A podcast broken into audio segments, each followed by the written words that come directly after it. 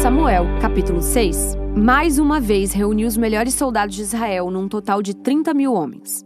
Levou-os à cidade de Baalá, em Judá, para pegarem a arca da aliança que tem o nome do Senhor Todo-Poderoso, que se assenta no seu trono entre os querubins.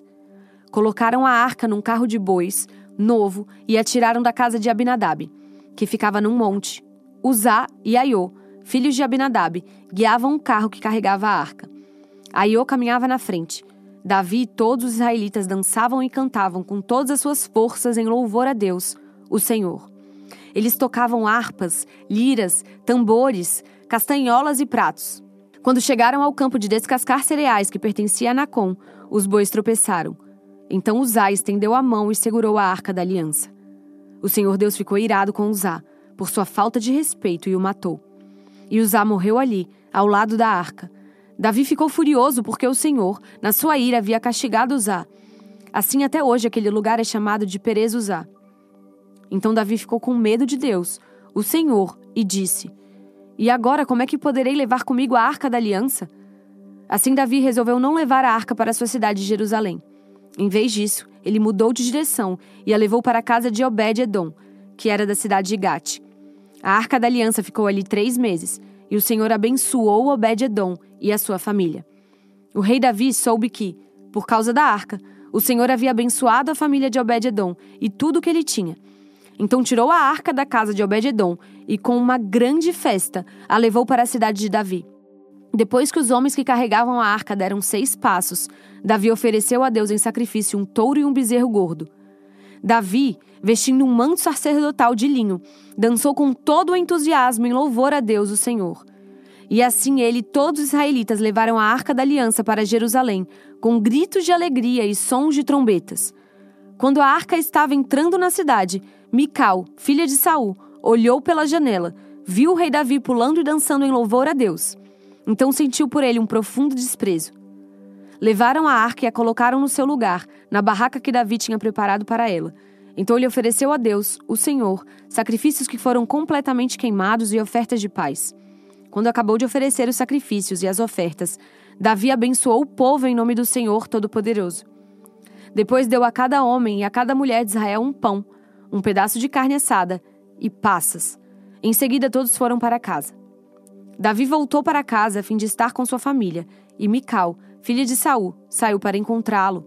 Ela disse: Que bela figura fez hoje o rei de Israel! Parecia um sem vergonha, mostrando o corpo para as empregadas dos seus funcionários.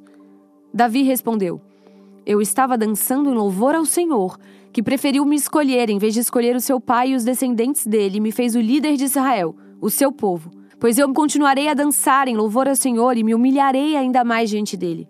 Você pode pensar que eu não sou nada, mas aquelas moças de quem você falou vão me dar muito valor. E Mical, filha de Saul, nunca teve filhos. Daniel, capítulo 3 o rei Nabucodonosor mandou fazer uma estátua que media 27 metros de altura por 2 metros e 70 de largura e ordenou que a pusessem na planície de Durá, na província da Babilônia.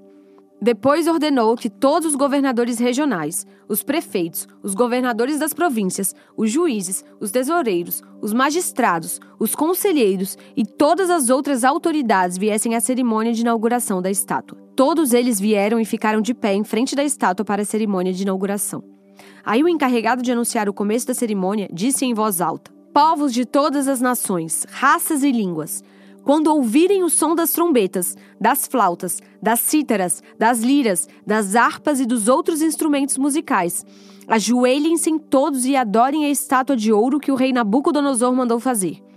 Quem não se ajoelhar e não adorar a estátua será jogado na mesma hora numa fornalha acesa. Assim, logo que os instrumentos começaram a tocar, Todas as pessoas que estavam ali se ajoelharam e adoraram a estátua de ouro. Foi nessa hora que alguns astrólogos aproveitaram a ocasião para acusar os judeus. Eles disseram ao rei Nabucodonosor: Que o rei viva para sempre. O Senhor deu a seguinte ordem: Quando ouvirem o som dos instrumentos musicais, todos se ajoelharão e adorarão a estátua de ouro. Quem desobedecer a essa ordem será jogado numa fornalha acesa. Ora, o Senhor pôs como administradores da província da Babilônia alguns judeus. Esses judeus, Sadraque, Mesaque e Abidnego, não respeitam o Senhor, não prestam culto ao Deus do Senhor, nem adoram a estátua de ouro que o Senhor mandou fazer. Ao ouvir isso, Nabucodonosor ficou furioso e mandou chamar Sadraque, Mesaque e Abednego. Eles foram levados para o lugar onde o rei estava, e ele lhes disse: É verdade que vocês não prestam culto ao meu Deus, nem adoram a estátua de ouro que eu mandei fazer? Pois bem, será que agora vocês estão dispostos a se ajoelhar e adorar a estátua, logo que os instrumentos musicais começarem a tocar? Se não, vocês serão jogados na mesma hora numa fornalha acesa. E quem é o Deus que os poderá salvar? Sadraque, Mesaque e Abidnego responderam assim: Ó oh, rei, nós não vamos nos defender.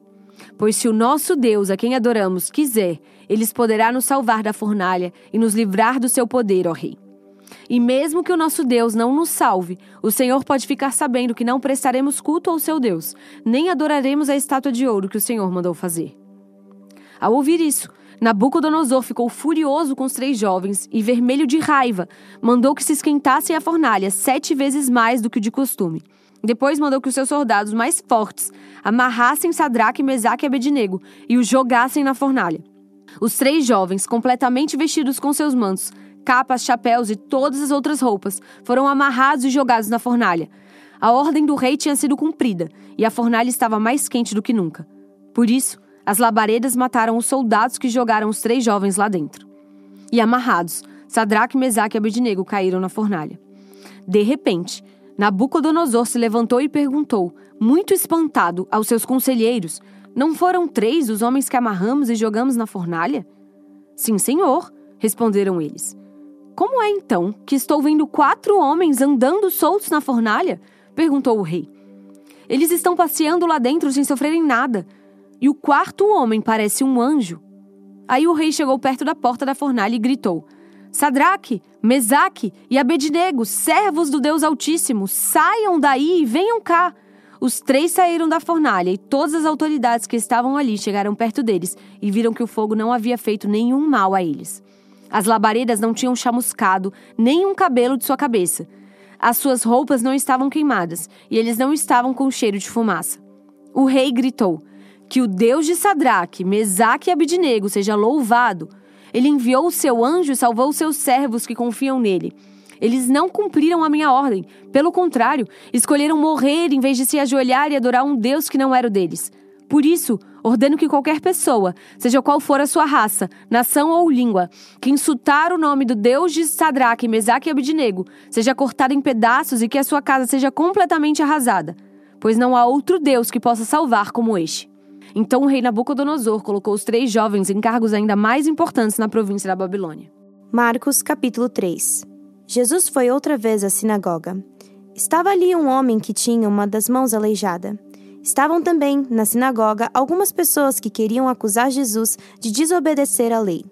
Por isso, ficaram espiando Jesus com atenção para ver se ele ia curar o homem no sábado. Ele disse para o homem: Venha cá e perguntou aos outros: O que é que a nossa lei diz sobre o sábado? O que é permitido fazer nesse dia? O bem ou o mal? Salvar alguém da morte ou deixar morrer? Ninguém respondeu nada. Então Jesus olhou zangado e triste para eles, porque não queriam entender, e disse para o homem: Estenda a mão. O homem estendeu a mão e ela sarou. Logo depois, os fariseus saíram dali e, junto com as pessoas do partido de Herodes, começaram a fazer planos para matar Jesus. Jesus e os discípulos foram até o lago da Galileia. Junto com ele ia muita gente da Galileia, da Judéia, de Jerusalém, da Idumeia, do lado leste do Rio Jordão, e da região de Tiro e de Sidom. Todos iam ao encontro de Jesus porque ouviram falar a respeito das coisas que ele fazia. Jesus pediu aos discípulos que arranjassem um barco para ele, a fim de não ser esmagado pela multidão, pois ele estava curando tanta gente que todos os doentes se juntavam em volta dele para tocá-lo. E as pessoas que tinham espíritos maus, ao verem Jesus, caíam aos pés dele e gritavam: O Senhor é o Filho de Deus. Mas Jesus proibiu duramente os espíritos de dizerem quem ele era. Jesus subiu um monte, chamou os que ele quis, e eles foram para perto dele. Então escolheu doze homens para ficarem com ele e serem enviados para anunciar o Evangelho. A esses doze ele chamou de apóstolos. Eles receberam autoridade para expulsar demônios. Os doze foram estes: Simão, a quem Jesus deu o nome de Pedro, Tiago e João, filhos de Zebedeu. A estes ele deu o nome de Boanerges, que quer dizer filhos do trovão.